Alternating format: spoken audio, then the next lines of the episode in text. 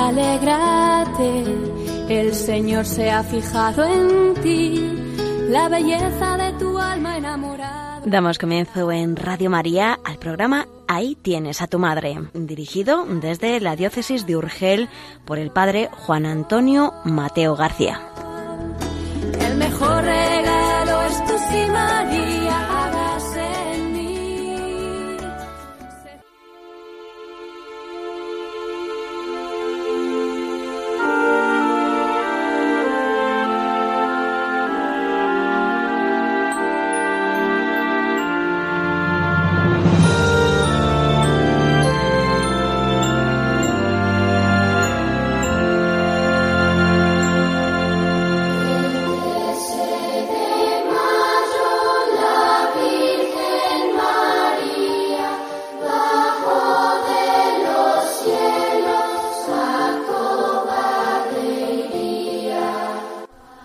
Estimados en María, bienvenidos al programa Ahí tienes a tu madre, que pretende ser una introducción a la Mariología, a cargo del doctor Juan Antonio Mateo, presbítero de la diócesis de Urgel, y quien les habla, Conchicit, colaboradora del programa. Aproximándose el centenario de las apariciones de Fátima, el doctor Mateo va a dedicar unos programas especiales a este gran evento.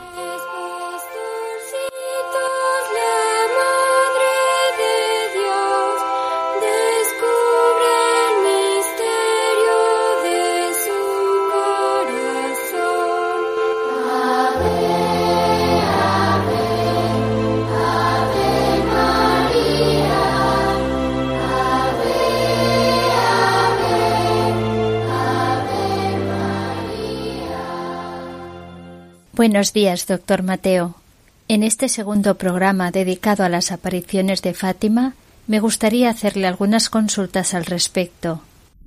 Se dice que el mensaje de Fátima no ha sido revelado del todo, que algo se nos ha ocultado de la tercera parte del secreto. ¿Qué hay de cierto en ello? ¿Quién conoció en primer lugar esta tercera parte que se dio a conocer el año 2000? La tercera parte del secreto o de mensaje de Fátima que fue dada a conocer por decisión de Papa San Juan Pablo II el año 2000 es la auténtica. No hay otra. Todo lo que se dice al respecto son puras fabulaciones sin ningún fundamento. Respecto a esta tercera parte, en la documentación facilitada por la Santa Sede el año 2000, se nos dice que fue escrita por orden de Su Excelencia, el Obispo de la Iría y de la Santísima Madre, el día 3 de enero del año 1944. Existe un único manuscrito que se facilitó en edición facsímil en la misma documentación que podemos encontrar con facilidad en la página web de la Santa Sede. El sobre lacrado estuvo guardado primero por el obispo de Leiría.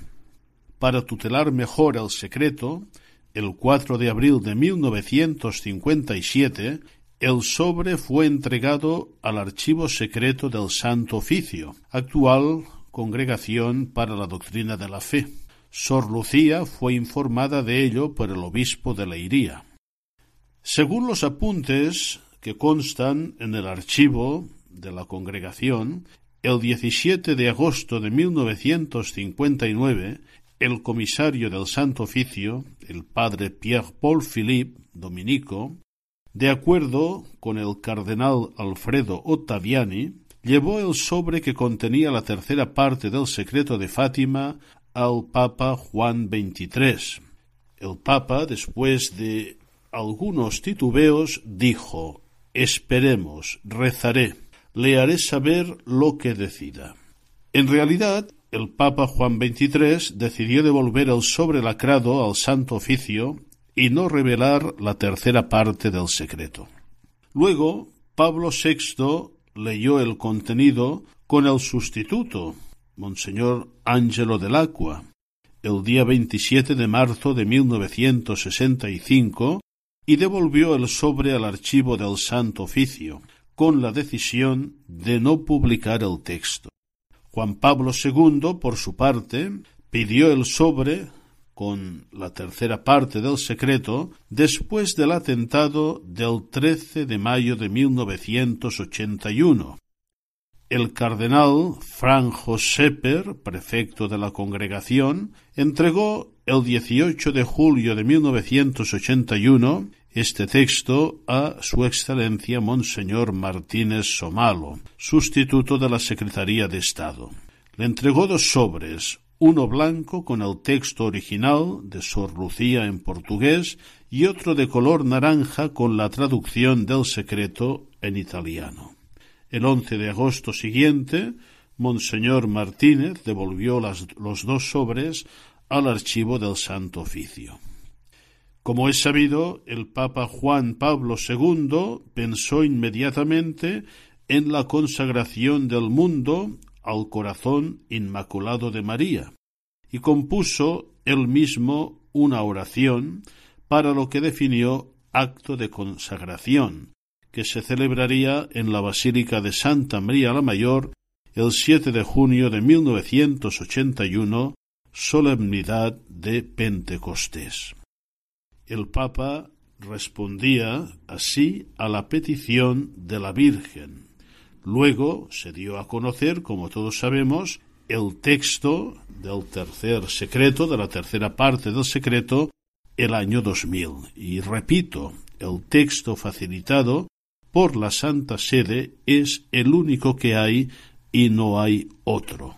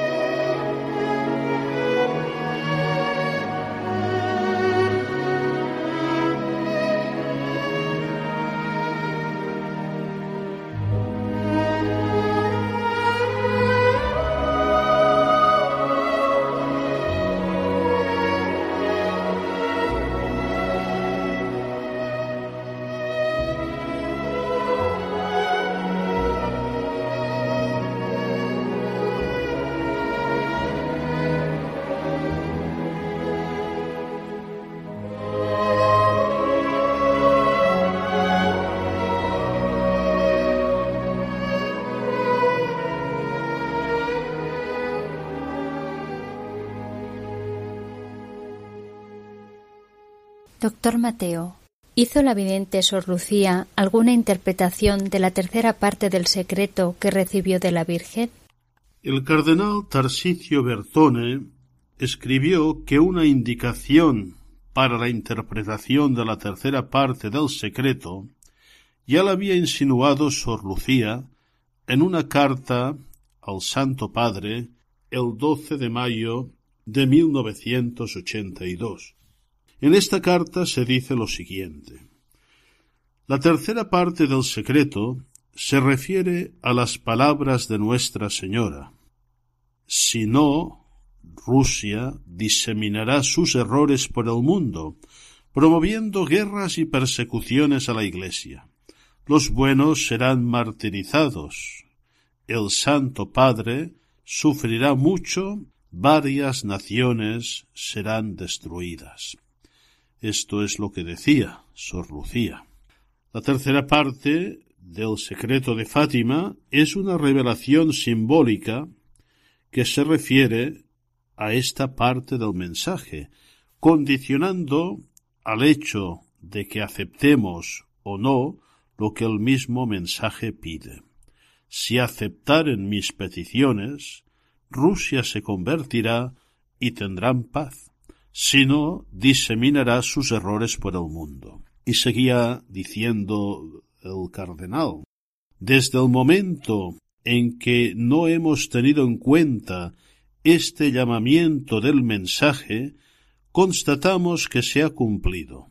Rusia ha invadido el mundo con sus errores, y aunque no constatamos aún la consumación completa del final de esta profecía, vemos que nos encaminamos poco a poco hacia ella a grandes pasos. Y lo más importante, si no renunciamos al camino del pecado, del odio, de la venganza, de la injusticia, violando los derechos de la persona humana, de inmoralidad, de violencia, etc. Y no digamos que de este modo es Dios que nos castiga. Al contrario, son los hombres que por sí mismos se preparan el castigo. Dios nos advierte con premura y nos llama al buen camino, respetando las libertades que nos ha dado. Por eso los hombres son responsables. Y Tarsicio Bertone acababa con estas palabras que son muy iluminadoras para entender todo este secreto, todo este mensaje.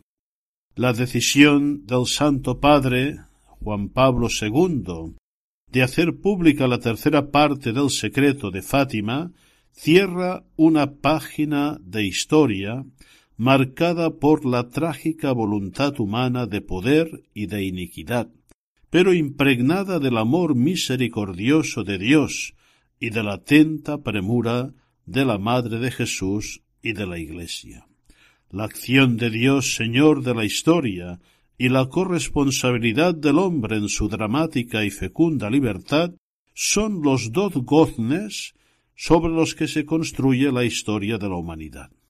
La Virgen que se apareció en Fátima nos llama la atención sobre estos dos valores olvidados, sobre este porvenir del hombre en Dios, del que somos parte activa y responsable.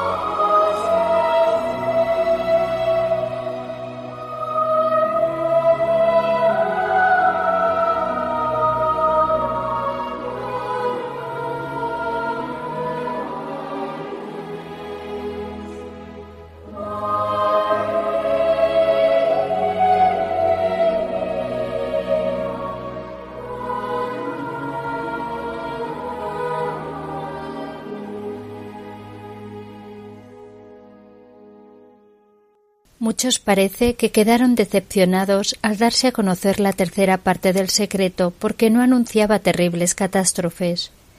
¿Qué nos dice en realidad esta parte del mensaje?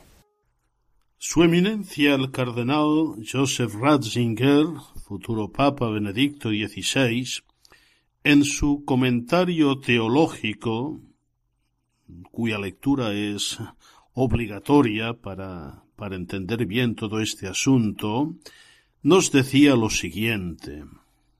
Quien había esperado en impresionantes revelaciones apocalípticas sobre el fin del mundo o sobre el curso futuro de la historia, debe quedar desilusionado.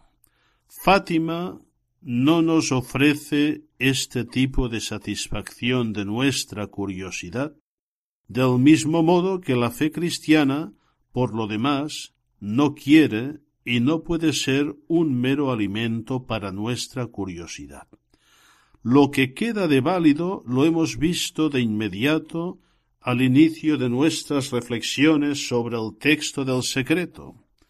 Y aquí viene lo importante, según Ratzinger, la exhortación a la oración como camino para la salvación de las almas y, en el mismo sentido, la llamada a la penitencia y a la conversión. Y a modo de interpretación de la tercera parte del secreto, eh, nos dice también Ratzinger, la conclusión del secreto recuerda imágenes que Lucía puede haber visto en libros de piedad y cuyo contenido deriva de antiguas intuiciones de fe. Es una visión consoladora que quiere hacer maleable por el poder salvador de Dios una historia de sangre y lágrimas. Los ángeles recogen bajo los brazos de la cruz la sangre de los mártires y riegan con ella las almas que se acercan a Dios. La sangre de Cristo y la sangre de los mártires están aquí consideradas juntas. La sangre de los mártires fluye de los brazos de la cruz. Su martirio se lleva a cabo de manera solidaria con la pasión de Cristo y se convierte en una sola cosa con ella.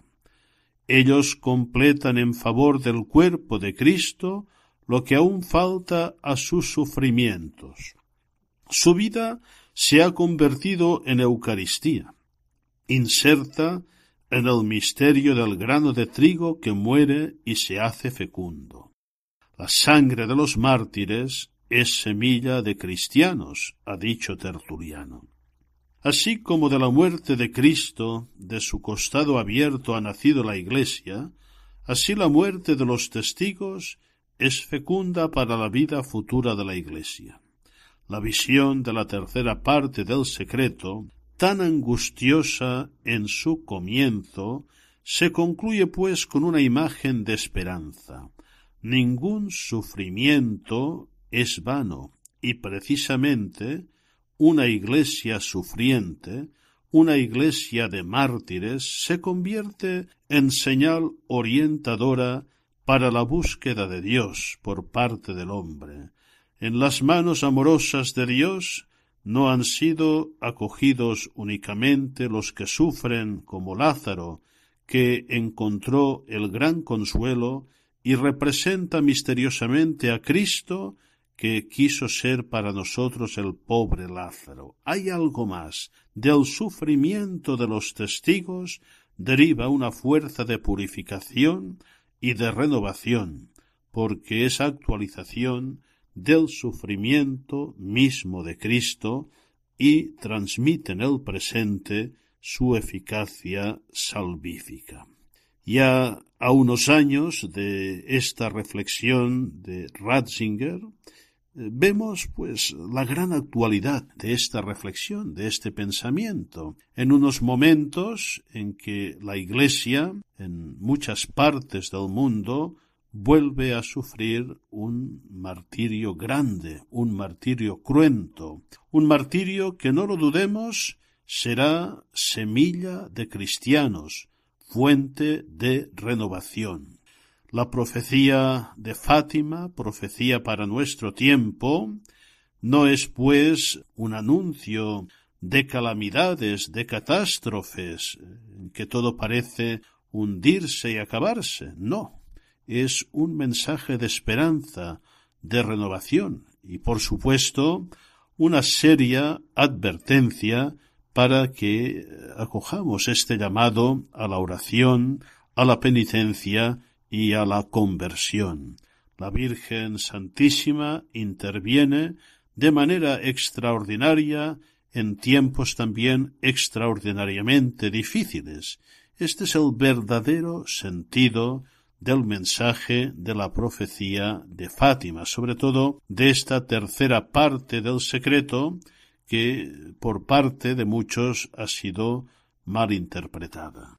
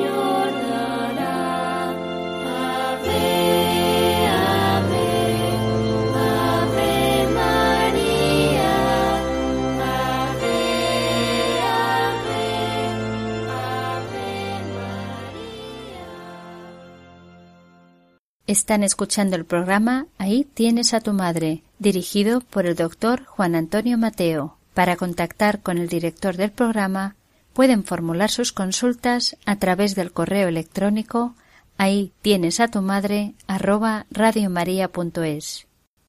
En esta segunda parte del programa vamos a escuchar algunos fragmentos de la homilía del Papa San Juan Pablo II con ocasión de la beatificación de los venerables Jacinta y Francisco, pastorcillos de Fátima, que tuvo lugar en el santuario de Nuestra Señora del Rosario de Fátima el sábado día 13 de mayo del año 2000. Voy a destacar algunas ideas que me parecen fundamentales como comentario e introducción previos a los fragmentos que van a escuchar de la homilía. En primer lugar, el Papa San Juan Pablo II nos dice que la Virgen vino del cielo a esta tierra en búsqueda de los pequeños privilegiados del Padre.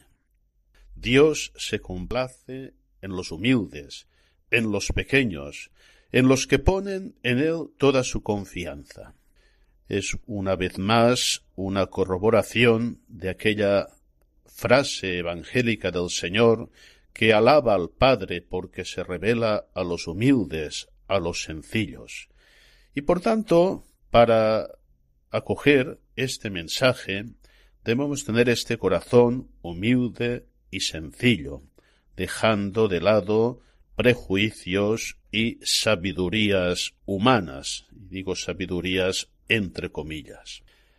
Otra cosa muy interesante que nos decía en esta homilía el Papa San Juan Pablo II es este criterio de la vida de los verdaderos videntes, de los verdaderos profetas, que es la transformación del corazón, del estilo de vida, que se produce también en estos niños. Y Hablando concretamente de Francisco, decía San Juan Pablo II, que en su vida se produce una transformación radical, no común en su edad. El vidente se entrega a una vida espiritual intensa, de oración, de sacrificio, de abnegación, de mortificación. Debemos tener en cuenta también estos criterios a la hora de discernir la autenticidad de las revelaciones particulares. Otro punto a destacar en esta humilía de San Juan Pablo II es esta gran finalidad del mensaje de Fátima, que es la conversión. La conversión y la advertencia seria a no seguir las sugestiones, las tentaciones que el maligno, el demonio, insinúa fuertemente. Decía San Juan Pablo II, el mensaje de Fátima es una llamada a la conversión, alertando a la humanidad para que no siga el juego del dragón. Desgraciadamente vemos que todavía hoy gran parte de la humanidad sigue este juego del dragón que no nos trae ningún bienestar, todo lo contrario. Otro punto impresionante de esta homilía que nos recuerda San Juan Pablo II es esta necesidad de orar por la salvación de los pecadores. El Papa recogía aquella petición de Fátima que debe impresionarnos profundamente porque comporta para nosotros una gran responsabilidad. Aquellas palabras que él cita textualmente en la homilía. Rezad, rezad mucho y haced sacrificios por los pecadores, pues muchas almas van al infierno porque no hay quien se sacrifique y pida por ellas. ¿Qué necesidad hay de almas que recen, que se sacrifiquen, por estas almas que viven en pecado. Debemos meditar en la oración estas palabras de la Virgen que recordaba San Juan Pablo II. También, en esta perspectiva, el Papa eh, se dirigía, en último lugar, a los niños. No olvidemos que los niños eh, son capaces de santidad con la gracia de Dios. Tenemos tantos ejemplos de niños santos. Debemos proponer a los niños un ideal alto de santidad que aterriza muy bien en sus corazones humildes y puros. Y les decía el Papa San Juan Pablo II a los niños, la Virgen tiene mucha necesidad de todos vosotros para consolar a Jesús, triste por los pecados que se cometen, tiene necesidad de vuestras oraciones y sacrificios por los pecadores. Qué poderosa es la oración de las almas inocentes, de las almas buenas, de las almas de los niños. Bien, sin más preámbulos, escuchemos con mucha atención eh, los fragmentos de esta histórica homilía. Dice así la homilía del Santo Padre Juan Pablo II del 13 de mayo del año 2000. Yo te bendigo, Padre, porque has ocultado estas cosas a los sabios e inteligentes y se las has revelado a los pequeños. Con estas palabras, amados hermanos y hermanas, Jesús alaba los designios del Padre Celestial. Sabe que nadie puede ir a Él si el Padre no lo atrae.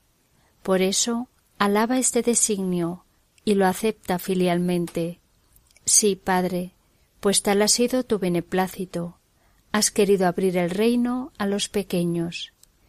Por designio divino, una mujer vestida del sol vino del cielo a esta tierra en búsqueda de los pequeños privilegiados del Padre. Les habla con voz y corazón de madre, los invita a ofrecerse como víctimas de reparación, mostrándose dispuesta a guiarlos con seguridad hasta Dios. Entonces de sus manos maternas salió una luz que los penetró íntimamente y se sintieron sumergidos en Dios, como cuando una persona, explican ellos, se contempla en un espejo. Más tarde, Francisco, uno de los tres privilegiados, explicaba Estábamos ardiendo en esa luz que es Dios y no nos quemábamos. ¿Cómo es Dios? No se puede decir Esto sí que la gente no puede decirlo. Dios, una luz que arde pero no quema. Moisés tuvo esa misma sensación cuando vio a Dios en la zarza ardiente. Allí oyó a Dios hablar, preocupado por la esclavitud de su pueblo y decidido a liberarlo por medio de él. Yo estaré contigo. Cuantos acogen esta presencia se convierten en morada y por consiguiente en zarza ardiente del Altísimo.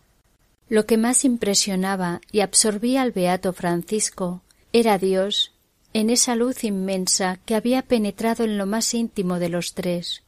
Además, sólo a él Dios se dio a conocer, muy triste, como decía. Una noche su padre lo oyó sollozar y le preguntó por qué lloraba.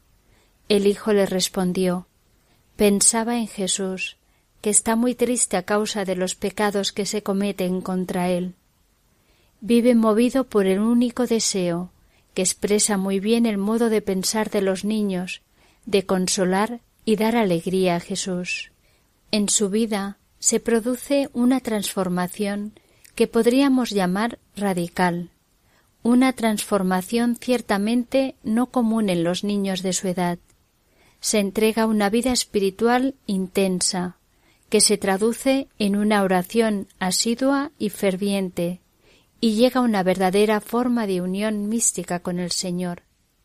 Esto mismo lo lleva a una progresiva purificación del espíritu, a través de la renuncia a los propios gustos e incluso a los juegos inocentes de los niños. Soportó los grandes sufrimientos de la enfermedad que lo llevó a la muerte, sin quejarse nunca. Todo le parecía poco para consolar a Jesús.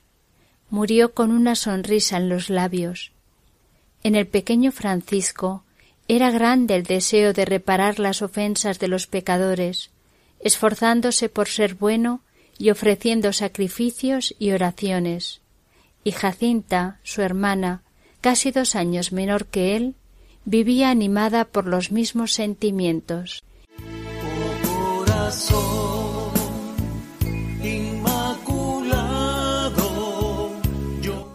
Aquí seguimos en Radio María, en el programa Ahí tienes a tu madre, que estamos dedicando a las apariciones de Fátima. Continuamos con la lectura de la homilía del Papa San Juan Pablo II del 13 de mayo del año 2000 en la beatificación de los venerables Jacinta y Francisco.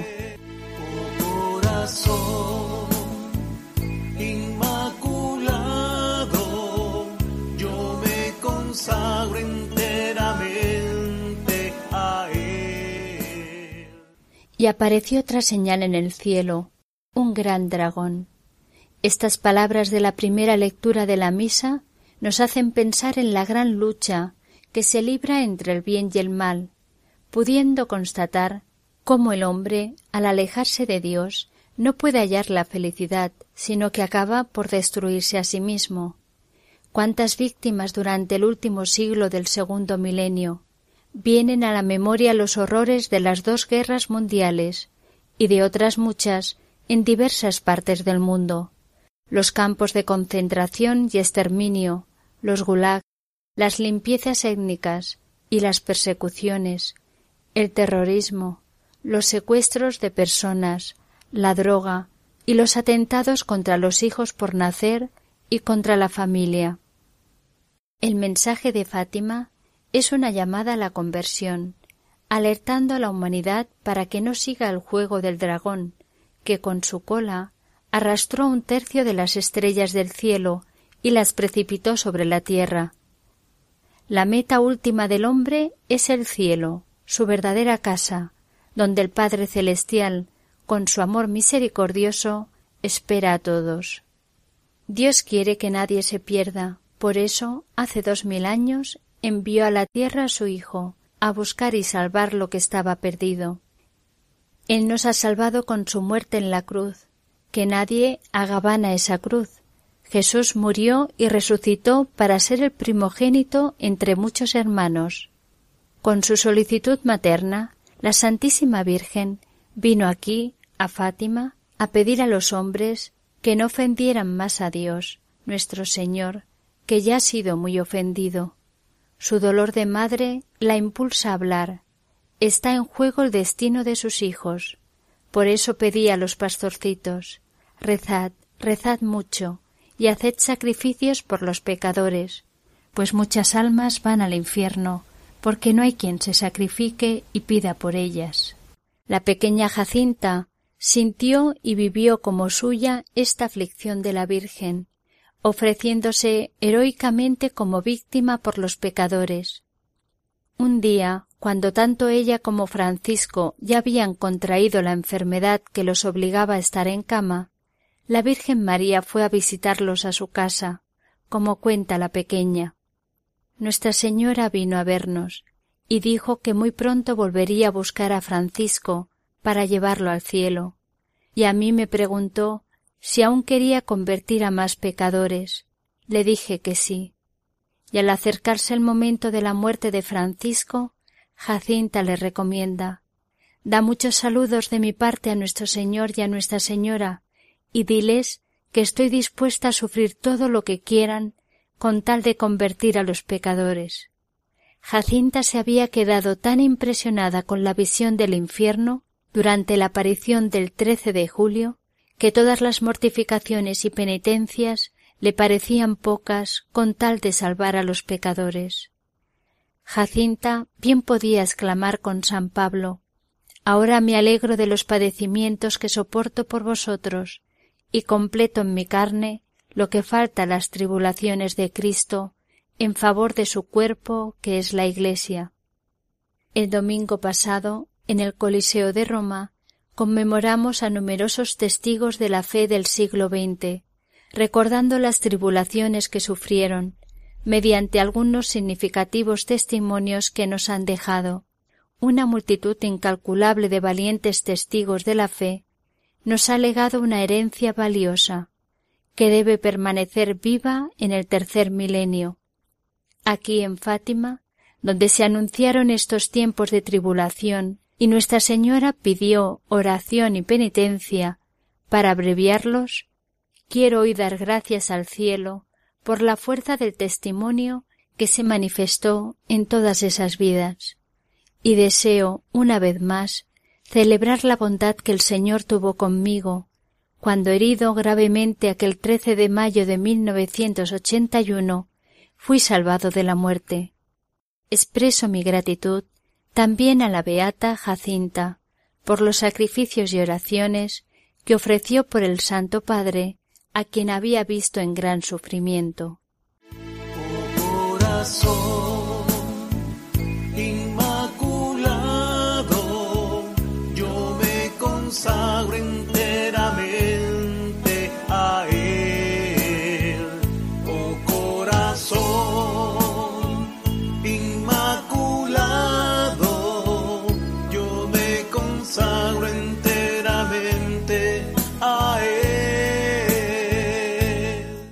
Proseguimos con la lectura de la homilía del Papa San Juan Pablo II del 13 de mayo del año 2000.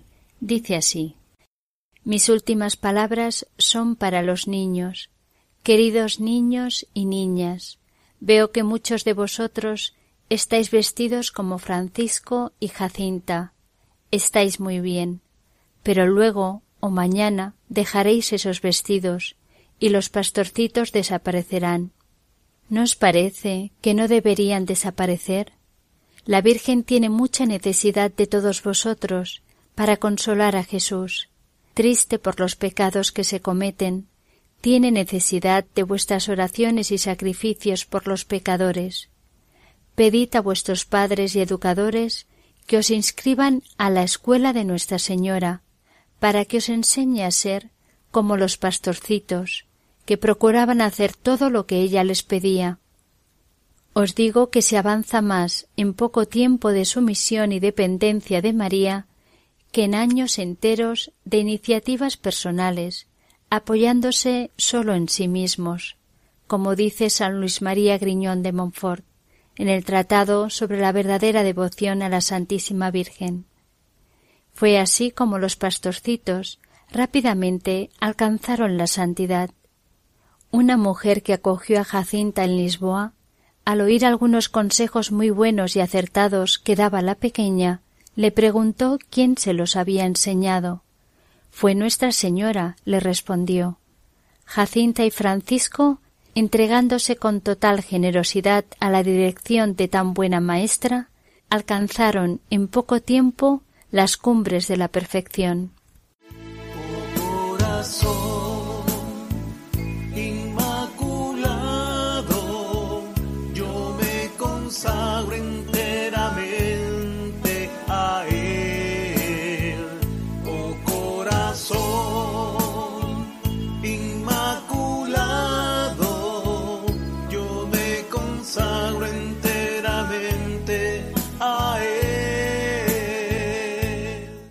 Yo te bendigo, Padre, porque has ocultado estas cosas a los sabios e inteligentes y se las has revelado a los pequeños. Yo te bendigo, Padre, por todos tus pequeños, comenzando por la Virgen María, tu humilde sierva, hasta los pastorcitos Francisco y Jacinta. Que el mensaje de su vida permanezca siempre vivo para iluminar el camino de la humanidad.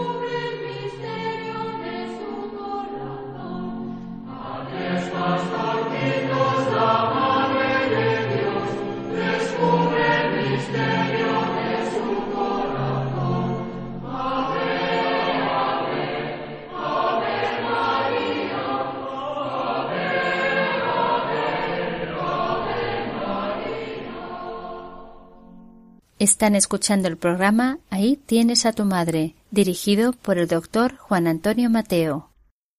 En esta tercera y última parte del programa de hoy, quisiera compartir con los oyentes dos reflexiones finales. La primera sobre el sentido auténticamente cristiano de lo que llamamos profecía. Para muchos, y de forma equívoca, la profecía es como un adivinar un futuro que se producirá de manera inexorable, es decir, un futuro que no se podrá cambiar. Esto no es verdad.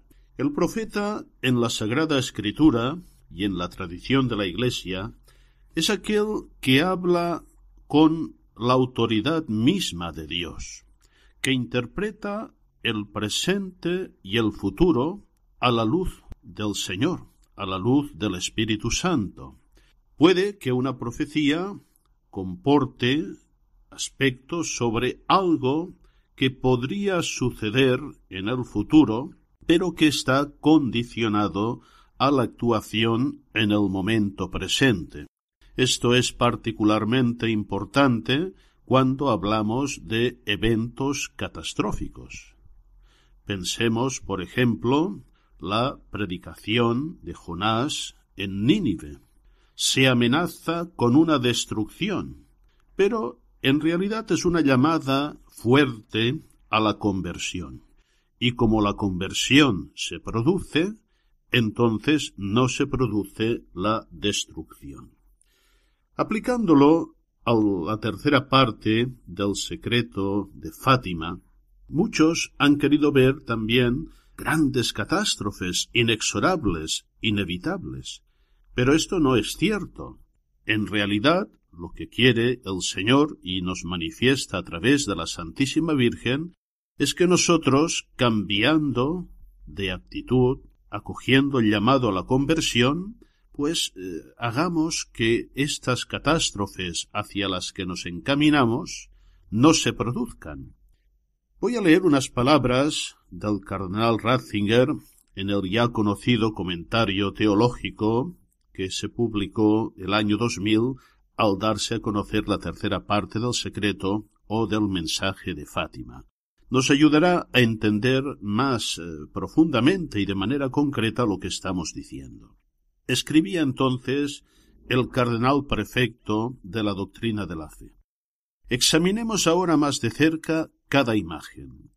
El ángel con la espada de fuego a la derecha de la Madre de Dios recuerda imágenes análogas en el Apocalipsis.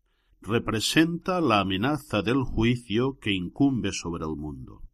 La perspectiva de que el mundo podría ser reducido a cenizas en un mar de llamas hoy no es considerada absolutamente pura fantasía.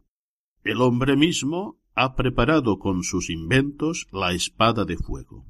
La visión muestra después la fuerza que se opone al poder de destrucción, el esplendor de la Madre de Dios, y proveniente siempre de él, la llamada a la penitencia. De este modo se subraya la importancia de la libertad del hombre. El futuro no está determinado de un modo inmutable, y la imagen que los niños vieron no es una película anticipada del futuro, de la cual nada podría cambiarse. Toda la visión tiene lugar en realidad sólo para llamar la atención sobre la libertad y para dirigirla en una dirección positiva. El sentido de la visión no es el de mostrar una película sobre el futuro, ya fijado de forma irremediable. Su sentido es exactamente el contrario, el de movilizar las fuerzas del cambio hacia el bien.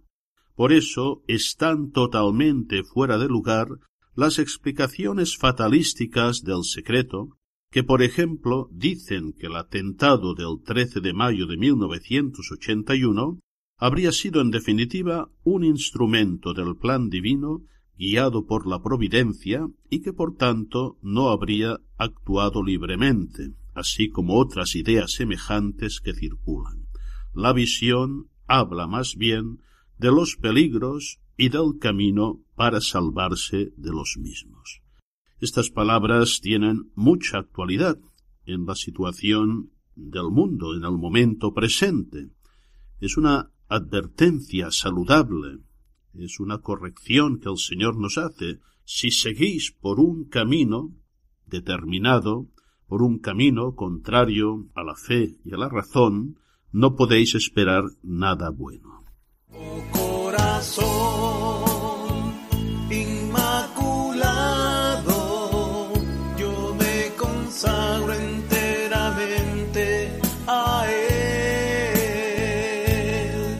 A veces nos preguntan libros, materiales sobre Fátima. Hay muchos y buenos. Yo quiero recomendar en este momento uno que escribió el año 2007 el cardenal Tarsicio Bertone y que fue presentado por el Papa Benedicto XVI.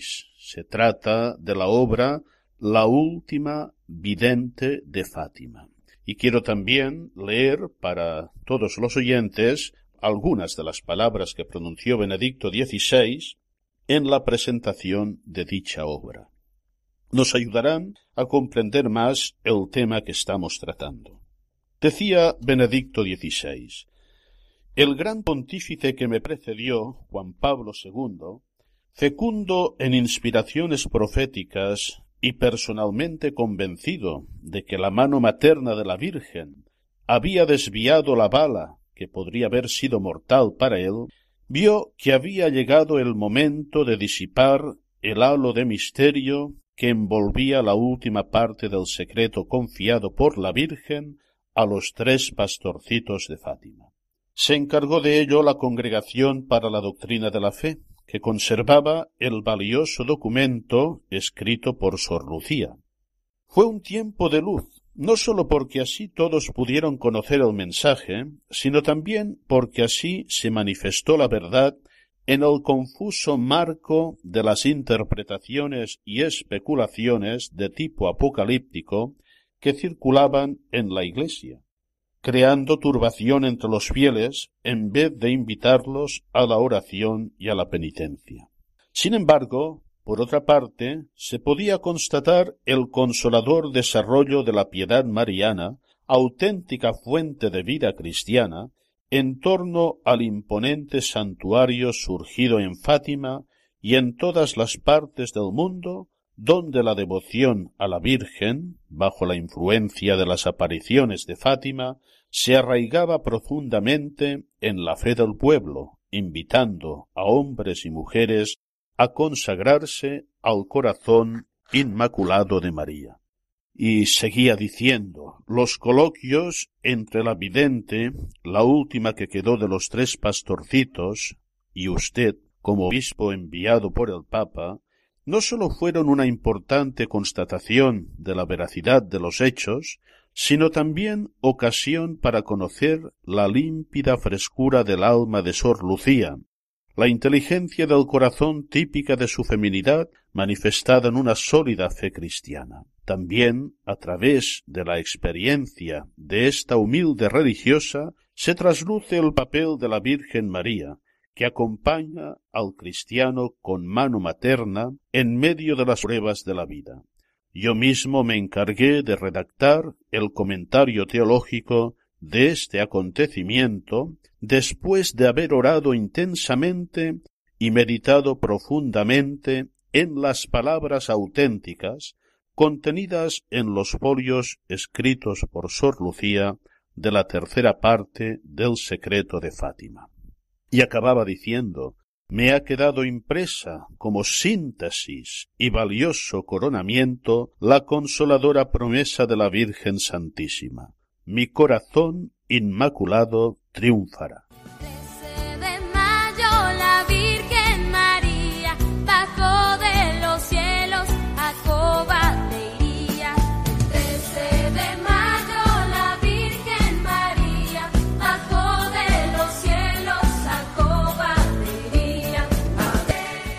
Nos despedimos deseándoles un feliz día en compañía de María. Ya saben que este programa se emite quincenalmente los sábados a las 11 en Radio María. Les animamos a enviar sus consultas al correo electrónico del programa.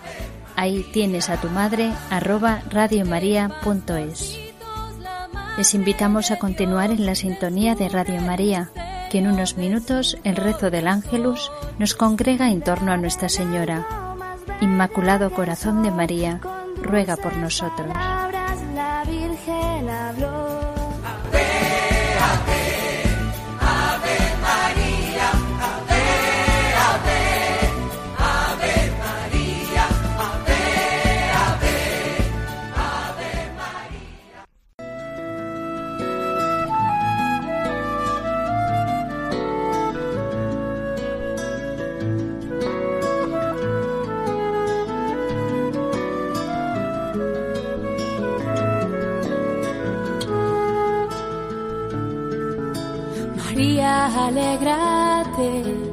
El Señor se ha fijado en ti. Finaliza en Radio María, Ahí tienes a tu madre, un programa dirigido desde la diócesis de Urgel por el padre Juan Antonio Mateo García. Pues su espíritu desciende hoy y la gracia se derrama hasta llenar tu corazón. El mejor regalo es tu si María hágase en